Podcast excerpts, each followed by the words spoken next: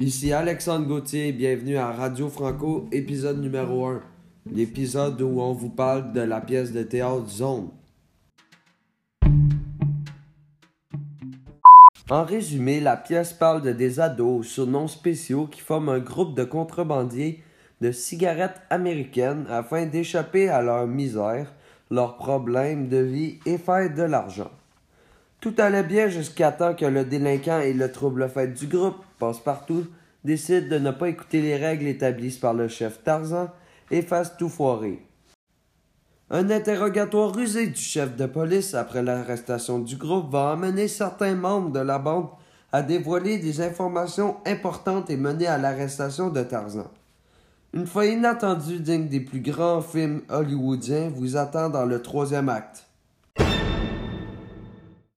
Passons maintenant au personnage. Le personnage coup de cœur de la pièce pour moi est Moineau. Pourquoi lui? Parce qu'il me fait rire. En effet, malgré son âge, ce personnage a toujours des réflexions un peu stupides, et si vous ne l'aviez pas deviné, son surnom vient de l'expression avoir une cervelle de moineau, qui signifie être stupide. De plus, lorsqu'il partage ses réflexions, on voit toujours un côté enfantin et naïf à celle-ci.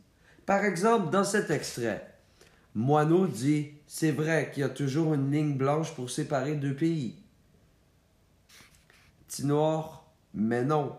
Qui t'a fait croire ça? Moineau Personne. J'y ai pensé tout seul. Une ligne blanche, ça sépare bien. On sait bien qu'il n'y a pas de ligne blanche pour séparer un pays, mais si on dit à un enfant traverser les lignes, l'image de quelqu'un qui traverse une ligne, qui peut être blanche, peut lui passer à l'esprit beaucoup plus que quelqu'un qui traverse une frontière entre deux pays.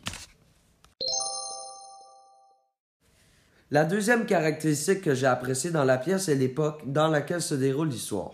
Effectivement, même si la pièce fut publiée dans les années 60, elle peut facilement voyager dans le temps. C'est-à-dire que même si l'histoire se déroule dans ces années, on peut aisément regarder la pièce et se mettre dans la peau des personnages en 2020.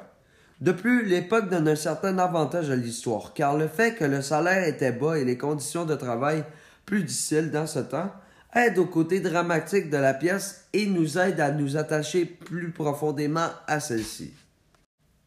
Par exemple, dans l'acte 2, lors de l'interrogatoire, le chef demande à Tarzan Tu peux pas vivre en travaillant honnêtement Tarzan lui répond Travailler honnêtement, ça veut rien dire. Je veux vivre mieux que les pauvres, que les caves. Donc les conditions euh, de travail et le salaire étaient tellement pénibles que Tarzan il a décidé de faire de la contrebande pour faire plus d'argent.